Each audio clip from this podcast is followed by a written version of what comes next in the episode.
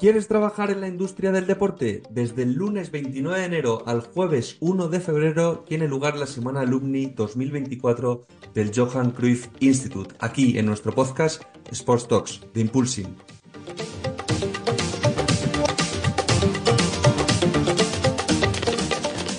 Como el curso pasado, cuatro antiguos alumnos nos contarán su experiencia en la escuela y su día a día actual trabajando en la industria del deporte.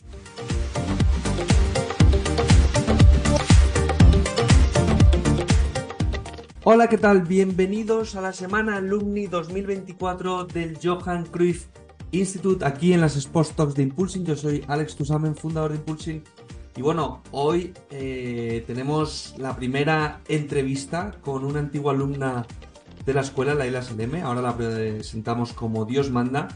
Pero bueno, empieza la semana alumni de este año del Johan Cruyff Institute. Como el año pasado, eh, vamos a hablar con cuatro profesionales Em, que nos van a contar su experiencia en la escuela y dónde están trabajando, qué es lo que hacen actualmente, etcétera. Nos va a resultar muy interesante. Y vamos a hablar también del Johan Cruyff Institute, para quienes no conozcáis todavía el instituto, aunque es muy conocido en el sector y también a nivel global. Y es que estamos hablando de una institución educativa dedicada a la formación en gestión deportiva. Lleva el nombre, como sabéis, del legendario futbolista neerlandés de Holanda, Johan Cruyff, y se estableció para dar respuesta a la carrera dual de los deportistas y profesionalizar la industria deportiva. Y bueno, en este primer episodio vamos a entrevistar a Laila, Laila Saleme, antigua alumna de la escuela, como decimos, hizo el máster en marketing deportivo y patrocinio, nos va a hablar de ello, y que actualmente trabaja como coordinadora de marketing en Estrellas Orientales. Estrellas Orientales es un club de béisbol profesional de República Dominicana. Un tema también muy interesante y vamos a hablar de marketing de béisbol en otro país, en República Dominicana. Y bueno, eh, os adelanto que vienen curvas eh, porque es una experiencia tremendamente eh, completa lo que ha vivido Laila, el esfuerzo que ha realizado, porque bueno, Laila nos va a contar eh, cómo llega a la escuela, las cosas que destaca de la parte online del programa, le vamos a preguntar por qué lo hizo online y no presencial, cómo compaginó, ojo a esto, cómo compaginó su trabajo con hacer el máster de forma online, o sea, lo tuvo que compaginar y eso nunca es fácil. E-, es interesante siempre conocer este tipo de experiencias para ver cómo se gestionan profesionales para poder hacer estos máster con lo que implica a nivel exigencia en sus trabajos y luego la exigencia del máster en el día a día si se quiere aprovechar. Eh, la idea también nos va a hablar de cómo se potencia el networking de forma online, eh, tanto aspectos em, que, ella tuvo, a los que se tuvo que enfrentar. Recordar que en cualquier programa online siempre la parte del networking es más compleja que obviamente de forma presencial y es muy interesante que conozcáis la opinión de Laila. Eh, y bueno, también nos va a destacar mucho la importancia de cursar las clases en directo y nos va a dar su punto de vista sobre este tema. También el objetivo de Laila, el que tenía al hacer el máster de forma online, eh, y qué es lo que la inspiró un poco a, poder llevar a cabo todo al mismo tiempo, ¿no? Eh, esto de trabajar y estudiar a la vez. Nos hablará también, por supuesto, de su día a día como coordinadora de marketing en un club de béisbol profesional. Nos habla también de la diferencia de trabajar en béisbol con respecto a otros deportes, como por ejemplo puede ser el fútbol aquí en España. Y nos habla también de cómo es el béisbol en República Dominicana, nos da una visión 360, nos habla de los tipos de empleo que existen allí, si los atletas pueden vivir de ello y por último cerramos también con un consejo para trabajar en la industria del deporte. Un episodio súper completo con una profesional que hizo un máster mientras trabajaba. Creo que esto siempre es muy interesante de conocer, porque ya sabéis que esto no es solo em, para gente más junior que a lo mejor quiere hacer un máster. No, no, no, es que eh, en la industria del deporte, como sabéis, el formarte mientras trabajas es muchas veces incluso más valioso. Y vamos a conocer una opinión nueva y una experiencia muy, muy, muy top como la que tuvo Laila y que la conozcáis y que acerquemos también el béisbol en República Dominicana y cómo una mujer está llevando a cabo eh, todo este tipo de labores dentro del área de marketing, inspirando a otras mujeres también de su país, como nos va a destacar en esta entrevista. Empezamos la semana alumni del Johan Cruyff Institute. Estoy encantado de recibiros y vamos ya a por el primer episodio de esta gran semana que tenemos por delante. Bueno, Laila, ¿qué tal? Arrancamos la semana alumni del Johan Cruyff Institute. Un placer tenerte aquí con nosotros. ¿Cómo estás? Muy bien, muy bien, todo bien. Feliz de estar aquí. Bueno, y nosotros de que te unas a compartir tu experiencia en esta semana alumni, como decimos, del Johan Cruyff Institute. Pero bueno, cuéntanos eh, tu máster, cómo llegas al Johan Cruyff Institute. Sabes que esta semana alumni es sobre todo para que la gente conozca ya no solo vuestra experiencia en la escuela, que por supuesto es de lo que primero hablamos, sino que luego también de vuestro día a día actual trabajando en la industria del deporte y que compartáis la experiencia, ¿no? Pero ¿cómo empieza, cómo, llegas tú al Johan Cruyff Institute? Bueno, realmente tardé muchos años buscando aquí en mi país o cerca dónde poder estudiar eh, marketing en el área deportiva, porque soy licenciada de, de marketing, pero no con una especialidad. Y conversando así un día, por casualidad, con un amigo, le digo, óyeme, que es que estoy buscando opciones para poder estudiar y especializarme. Y él me dice, oye, pero no has buscado a Johan Cruyff Institute. Y yo, ¿qué es eso? Y me dice que no sabes lo que es. Entonces me, ahí entro a internet, empiezo a, a buscar todo, buscar feedbacks y dije, óyeme, pero yo llegué al lugar que yo quería. Y vi diferentes opciones, pero opté por la de marketing porque realmente era lo que soñaba, más que querer, era un sueño. Y pues así llegué y ese amigo mío me dice, me debes graduarte. Yo le digo, bueno, depende. Pero este Pero amigo, así, eh, este amigo tuyo también estudió en el Johan Cruyff Institute. no, no. ¿Y cómo Él lo ha conocía querido él? estudiarlo porque él Ah, ha querido estudiarlo y él está muy embarcado en el mundo del marketing, pero a nivel de fútbol. mm, Entonces, él ya conocía, conocía la historia de Johan Cruyff como tal, como atleta y eso, y es un seguidor de, o era, de Johan Cruyff. toma. Entonces, y de su legado, entonces, como él conocía del instituto, fue quien me recomendó. Y él ahí ya te dijo, oye, tienes que conocer este centro y, y Claro, y no pasó ni siquiera seis meses para yo ya estar inscrita. qué bueno. Oye, y, y claro, y tu amigo, eh, dices que trabaja en marketing en fútbol también allí, o sea, en República Dominicana. O sea, para nuestra audiencia, Sí, la. Laila es de República Dominicana.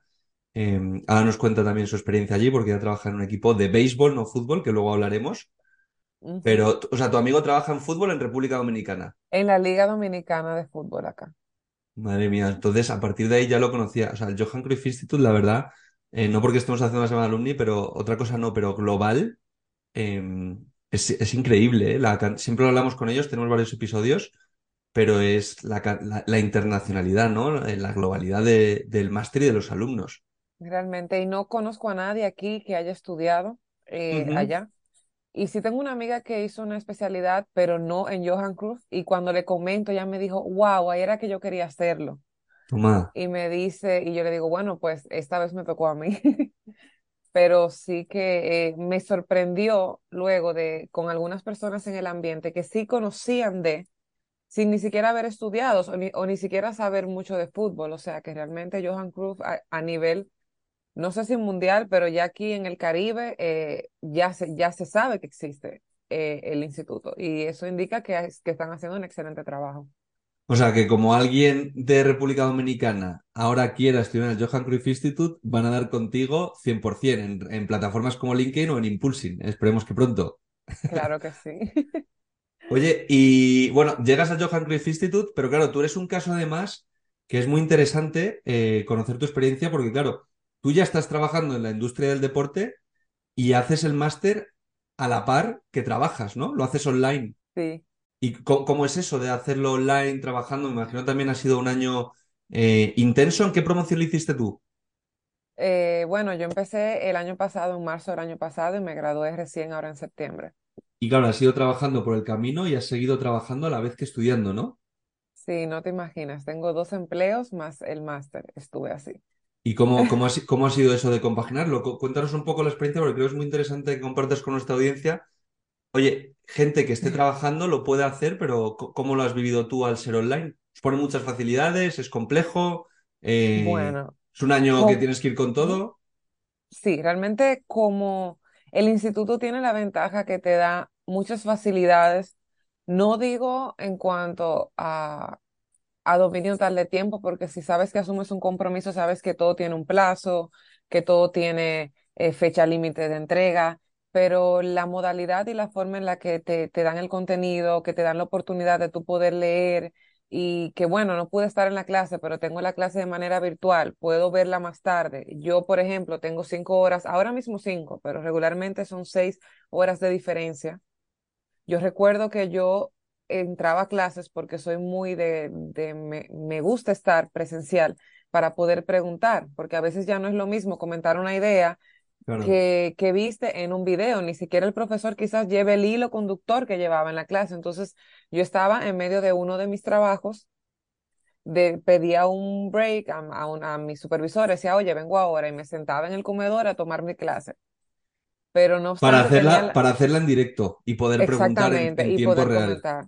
De, por ejemplo, ponte que tomé 10 materias, fueron más, pero de 10 materias, eh, yo si faltaba a uno o dos de cuatro llamadas, que, que sí una apenas. O sea, a mí me encantaba estar en las clases, conocía así mis compañeros, eh, que, eh, generaba un, un contacto con los profesores y sí, fue un sacrificio que no te puedes imaginar, porque como te comentaba, tengo dos empleos y estaba haciendo el máster, más la vida, porque uno tiene una vida, pero creo que la clave ha sido que cuando sueñas y quieres algo y pones el empeño y el sacrificio y es lo que realmente deseas, vale la pena el sacrificio. O sea, llegó un momento en que pensé que no lo iba a lograr y mira que cuando lo logré dije, es que soy capaz de hacer todo lo que quiera. Y sentía un compromiso con mi país y con la mujer dominicana. Entonces también eso como que me ponía a hacer más empeño en querer lograrlo y no fue fácil. O sea, fueron horas de sueños, de, de mal dormir, horas de que mucho estrés, mucha ansiedad, pero lo logré, lo aproveché y de verdad que no sé cómo lo hice. Si me preguntas, no te puedo dar la clave, pero sí sé que el motivo fue que soñé y deseé hacer este máster. Creo que si no lo deseas y, no, y alguien lo hace solo por hacerlo, no creo que con, con la vida que estuve llevando y que estoy llevando lo hubiese podido lograr.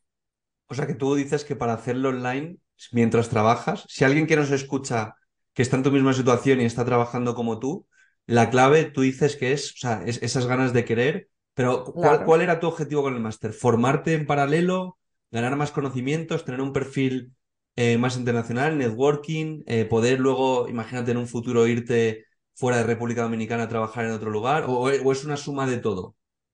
A ver, no quiero como que se entienda que es muy difícil hacerlo en Johan Cruz, porque realmente te dan todas las facilidades y uno cuenta con la ventaja que los tutores tú, o a, los profesores tú le escribes y te juro que nunca pasaban 24 horas sin tener una respuesta. Y siempre tenías feedback, tenías la disponibilidad, pero yo era un caso particular porque yo no solo tenía un empleo, tenía dos más el máster. Entonces, para mí sí era cuesta arriba. Una persona, yo tenía compañeros con un solo trabajo y el máster quizás iban forzados, pero no al nivel que lo estuve yo. Claro. Entonces, para mí, mi motivación realmente fue el querer prepararme en lo que, en lo que hacía.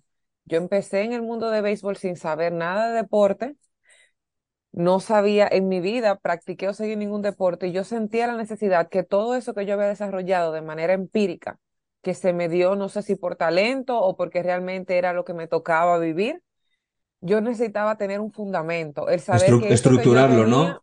claro, pero Estructurarlo. que eso que yo había logrado realmente o que yo planteaba tenía un sentido. Y cuando llego a Johan Cruyff y com- comienzo a tomar materias y digo, oye, pero eso yo lo hacía sin tener el estudio, dije, ah, bueno, pues no estoy perdida, o sea, lo hice bien. Lo- pero lo has ido re- reordenando, ¿no? Para ver la, la- la estrategia detrás de todo, un poco a lo mejor. claro, y alimentándolo, porque ahora yo tengo el concepto como tal, la estrategia con un enfoque diferente, ya no es yo creo, ya es yo sé. Y si no sé, tengo dónde buscar.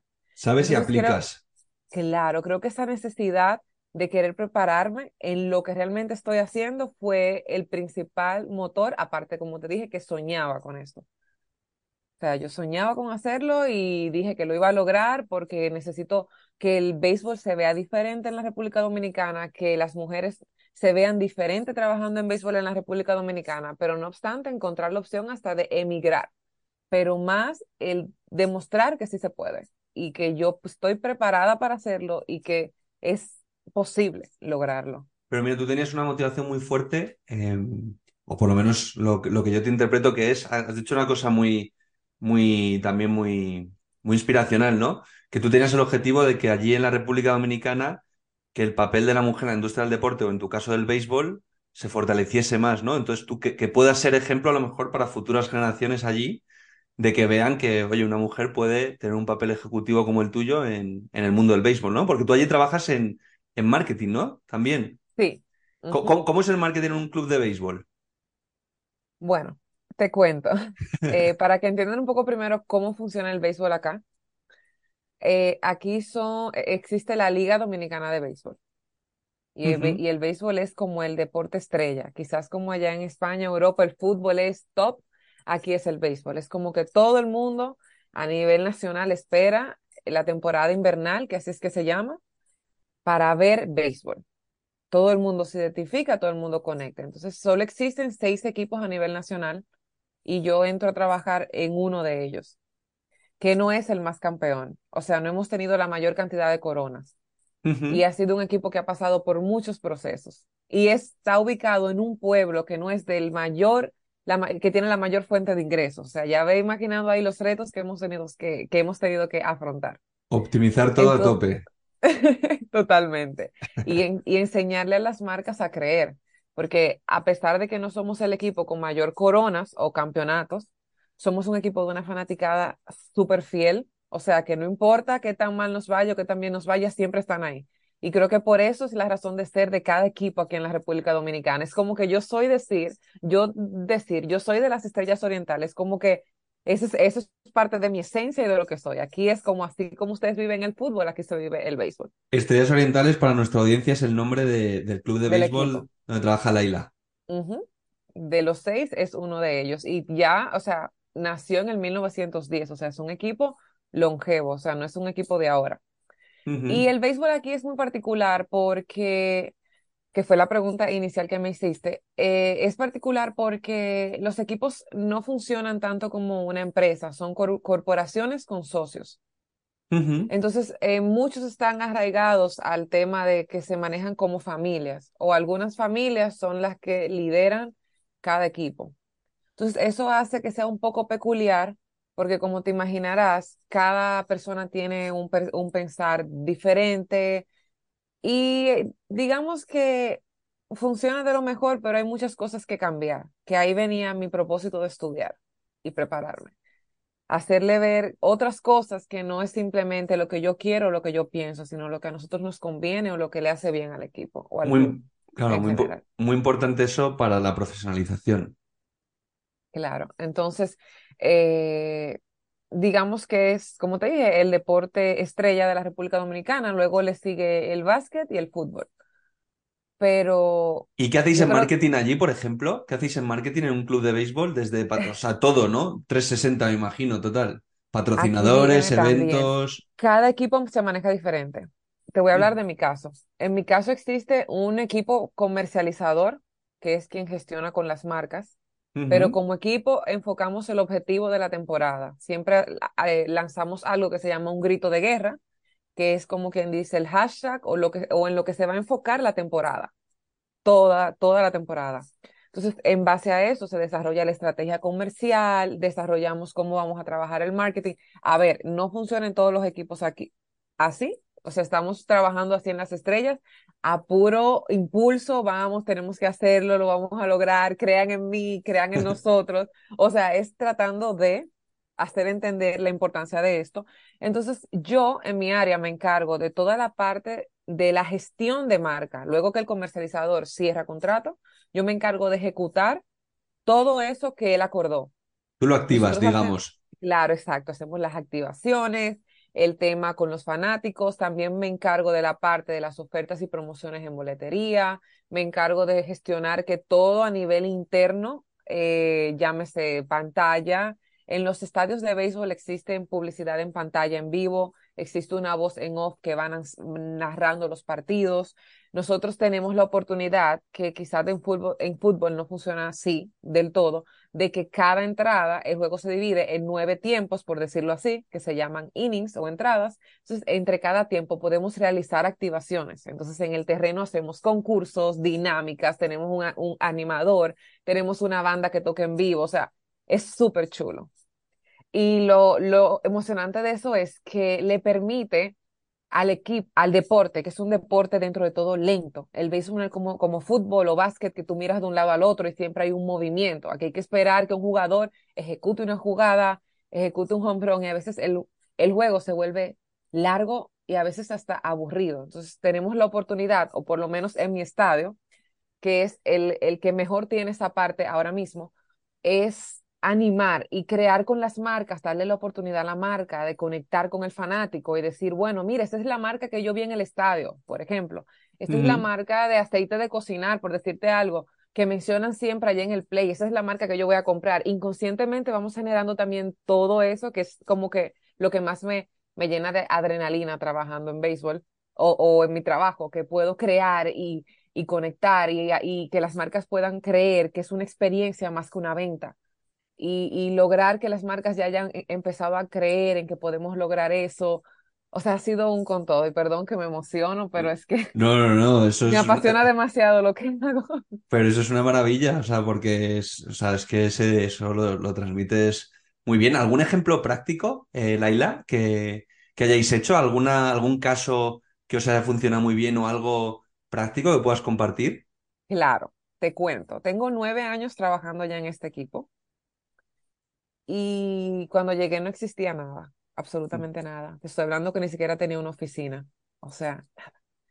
Y gracias a mi tremendo equipo de trabajo hemos logrado crear y, y hacerle ver a las marcas que el estadio es un, un punto muy importante para ellos poder conectar con el público. Entonces, hay un grupo que se llama César Iglesias, que es oriundo o existe y todas sus fábricas están en San Pedro de Macorís.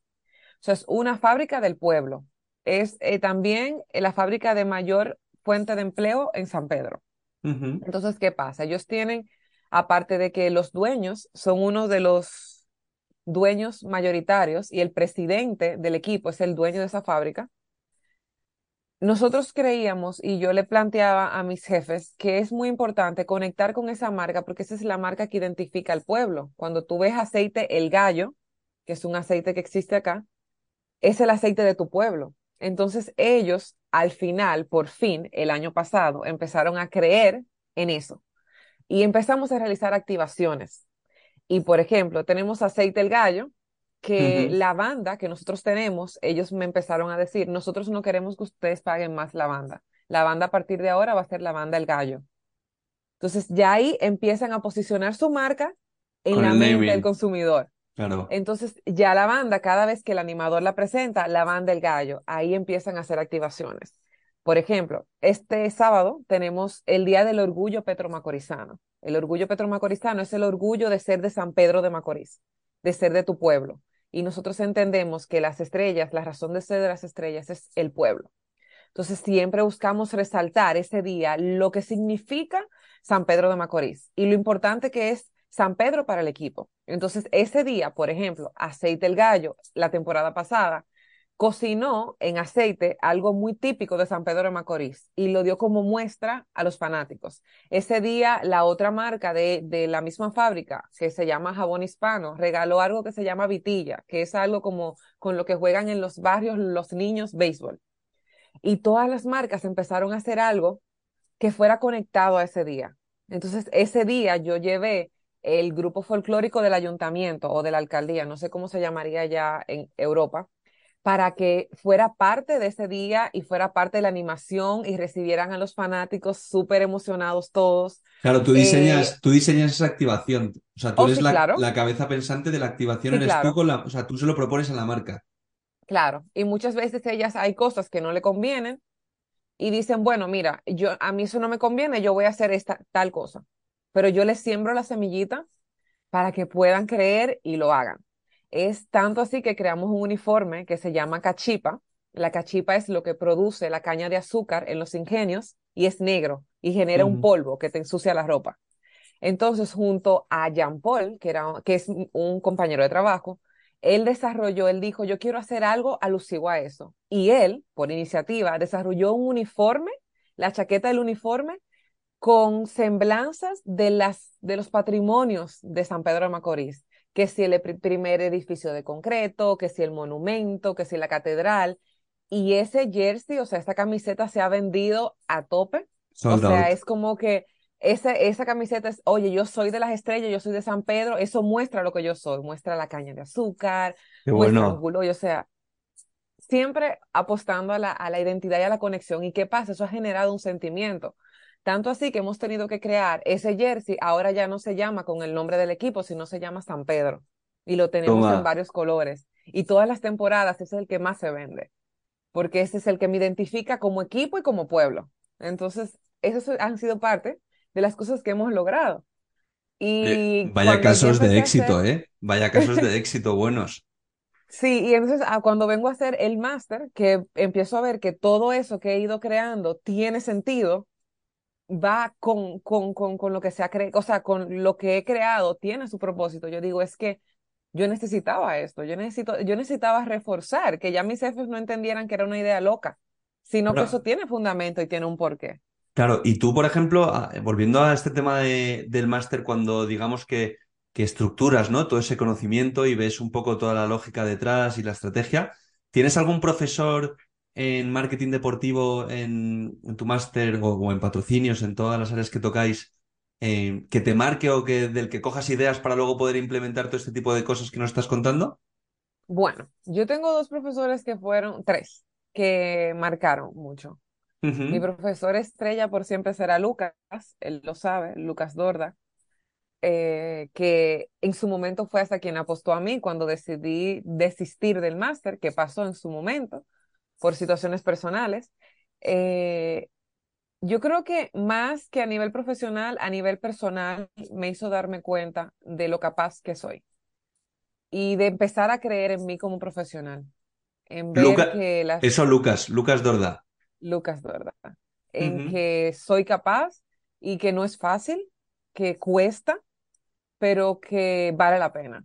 O sea, vale la pena el sacrificio, vale la pena todo lo que pasé para lograr el máster, poder viajar a Europa por primera vez para graduarme de mi maestría, poder representar a la mujer dominicana en países extranjeros. O sea, todo vale la pena. Y claro, él daba la materia de fan engagement, marketing deportivo y era como que, ok, yes, este, esta es mi materia.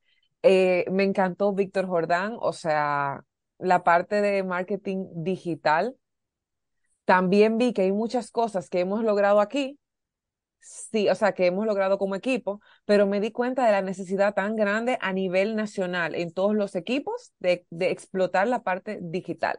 Y eso me di cuenta con Víctor. Y recuerdo que me dijo, Laila, si en algún momento tienes alguna duda, no dudes en escribirme. Por eso digo que es un éxito trabajar en Johan Cruz, porque independientemente de que ya me he graduado, yo tengo esos contactos. Y no es un yo los, eh, escríbeme y no te respondo. O sea, realmente sí lo hacen. Entonces, esa relación, ese networking, esa, esa, ese aprecio que se genera y ese, y, ese, y ese saber que tú tienes un apoyo si tienes una duda en algo, independientemente de que se haya acabado el máster, es un plus. Y quedé encantada también con, con la persona que me dio gestión de marketing. Ahora no me acuerdo el nombre, pero me encantó. Eh, gestión estratégica. Creo que lo mencionó la persona con la que nos entrevista, con tú entrevistaste, la jugadora que me enviaste. Sí. Ese mismo profesor. de Amelia. de Amelia. exactamente. Con la que grabamos el año em, pasado. Marcó mucho también la forma mía de ver las cosas a nivel estratégico en mi equipo. Las cosas no se hacen por hacer. Tú tienes que tener un propósito y tienes que tener un porqué. Y tú tienes que tener un plan de contingencia también que te permita poder sobrellevar cualquier imprevisto. O sea que, de verdad... Me, mencionabas, ¿no? Porque claro, mencionabas ahí, Laila, las acciones de marketing digital, ¿no? Las acciones de marketing digital de lo que dabas con Víctor, ¿qué, ¿qué, te quedaste exactamente de marketing digital? ¿De cara a contenidos o de cara a activar redes?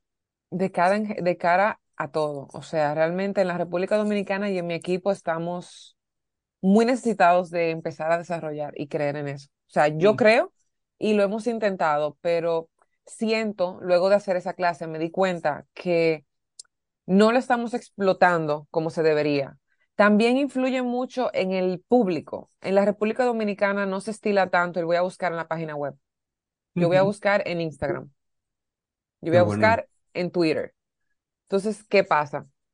Muy bueno, tú, tú generas engagement, pero por ejemplo, si tú quieres entrar ahora a una página web de mi equipo para conocer qué es mi equipo, yo ahora mismo no la tengo disponible. ¿No tenéis disponible la página web? Ahora mismo no. Entonces, ¿qué pasa? Todo el trabajo se queda aquí. No me permite internacionalizar el equipo, internacionalizar mi marca, internacionalizar mi contenido.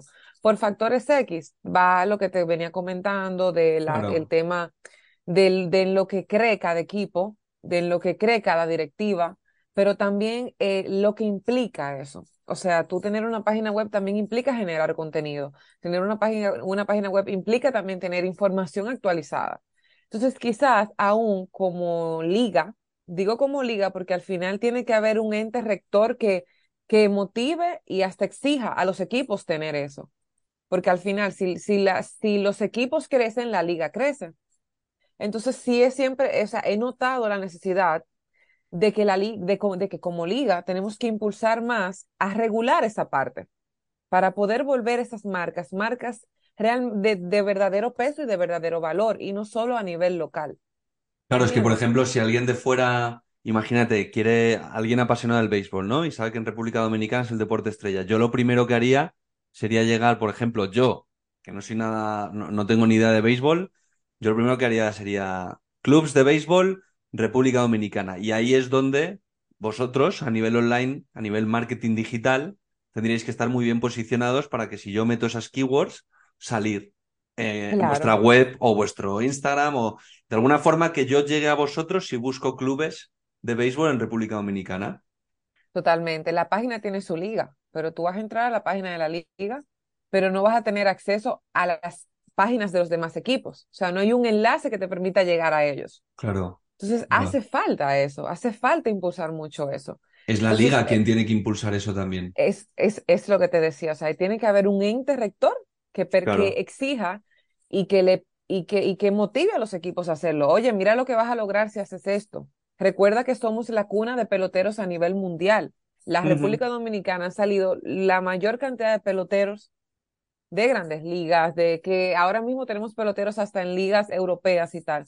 Entonces, no estamos explotando esto como liga. Claro, claro, claro. A nivel comunicación, totalmente. Bueno, en Impulsing, por supuesto, ya sabéis que os podéis crear una página eh, de vuestro club, así que nosotros os invitamos porque además en nada os podréis conectar todos los empleados a la página y ahí también potenciar también esa sección de networking. Pero bueno, Laila, también te quería preguntar, em, que vamos ahí cerrando porque bueno, eh, podríamos hablar de muchísimas cosas, está siendo súper interesante, o sea, se te ve la pasión por el, por el trabajo en el sector, o sea, eso es obvio. Eh, pero toda esa parte, em, yo quería hablar un poco del networking, ¿no? Porque, claro, tú al estar online mencionabas que tú ahora, em, claro, vosotros en el programa online, tú tenías clases en directo y clases, me imagino, grabadas, ¿no? Y luego ese networking tú decías que lo potenciabas más en las clases en directo, pero lo que luego tú has ido conociendo también a, a gente en las clases, ya no solo profesores, sino Em, otras personas, ¿no? Que como tú estarían en diferentes lugares del mundo. ¿Guardas relación con alguna de ellas o cómo potenciáis el networking al ser online? Que yo tengo curiosidad también por saber eso. Realmente te confieso que siento que es de los puntos un poco débiles de estudiar virtual, online. Pero en general hablas de hacer un, programa online. Ajá, lo hablo en general, no solo de Johan Cruyff. Y más porque hay diferentes horarios. Pues te, podía estar yo en República Dominicana, pero había poder haber alguien en Colombia, en Costa Rica. Entonces, creo que a nivel general, la parte online es un poco de lo que resta en toda maestría o en todo estudio. Pero mm, algunas materias nos permitieron hacer clases en grupo, lo que sí me permitió generar conexiones y conocí a dos de, de, mis compañeros el día de la graduación y me hizo eso mucha ilusión, porque, oh, son de carne y hueso, son reales. Entonces, sí, ya como que quedamos en contacto, nos seguimos en las redes sociales, en LinkedIn, y no te digo que es que hablamos todos los días, pero sí sé que están ahí al alcance de un clic, al alcance de un WhatsApp. ¿Dónde trabajan ellos? Eh, bueno, uno de ellos está trabajando en una empresa de montaje o de, de, patrocinios de eventos deportivos. Qué bueno. Y el otro está trabajando en un equipo de fútbol. No equipo grande, sino esos equipos que existen allá en España.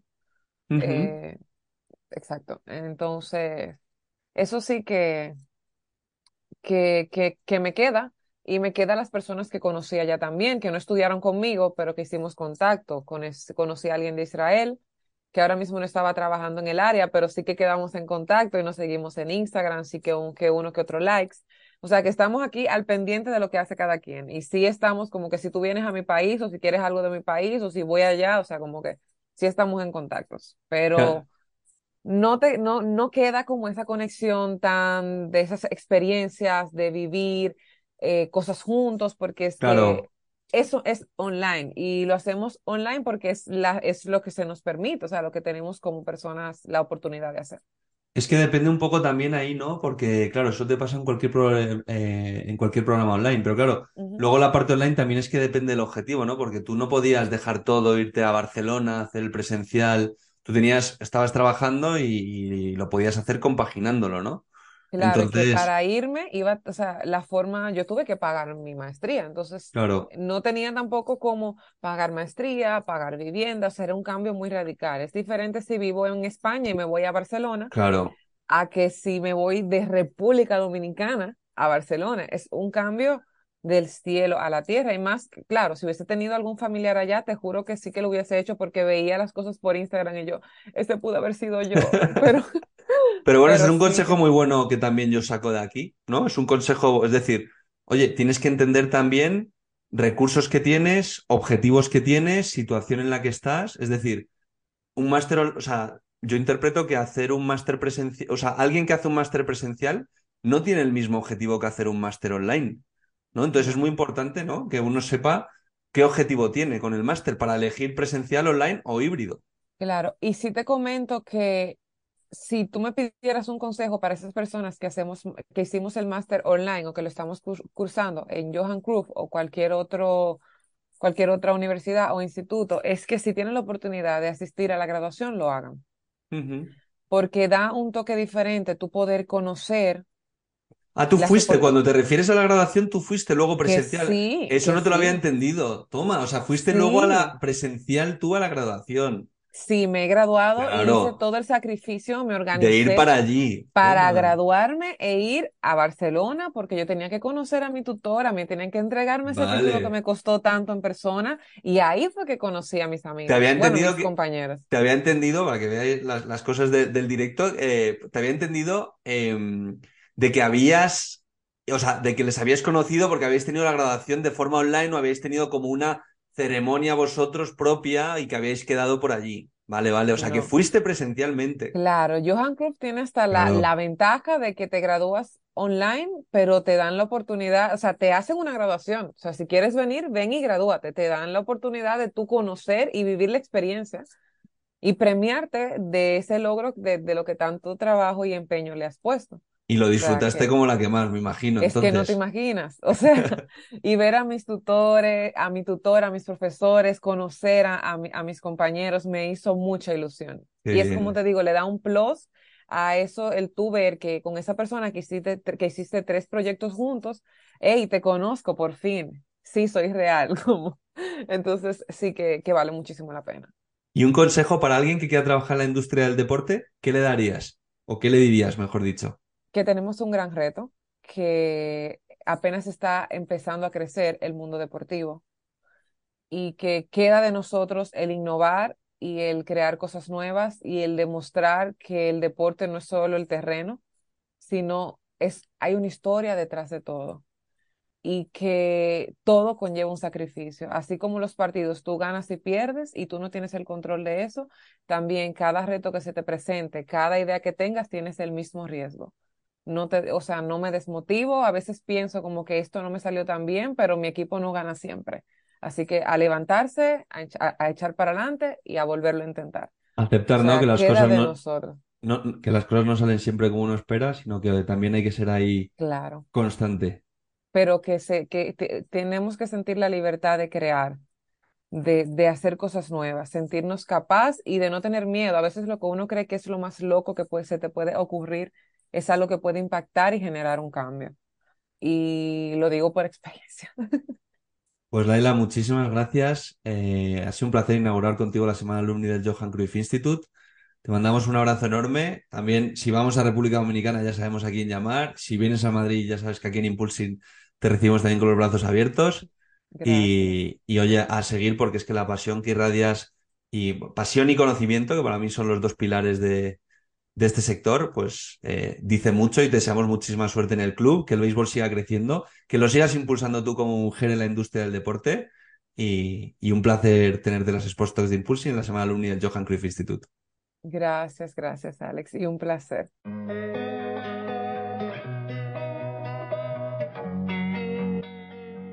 Amplía tus conocimientos de la industria del deporte a través de las entrevistas de nuestro podcast Sports Talks.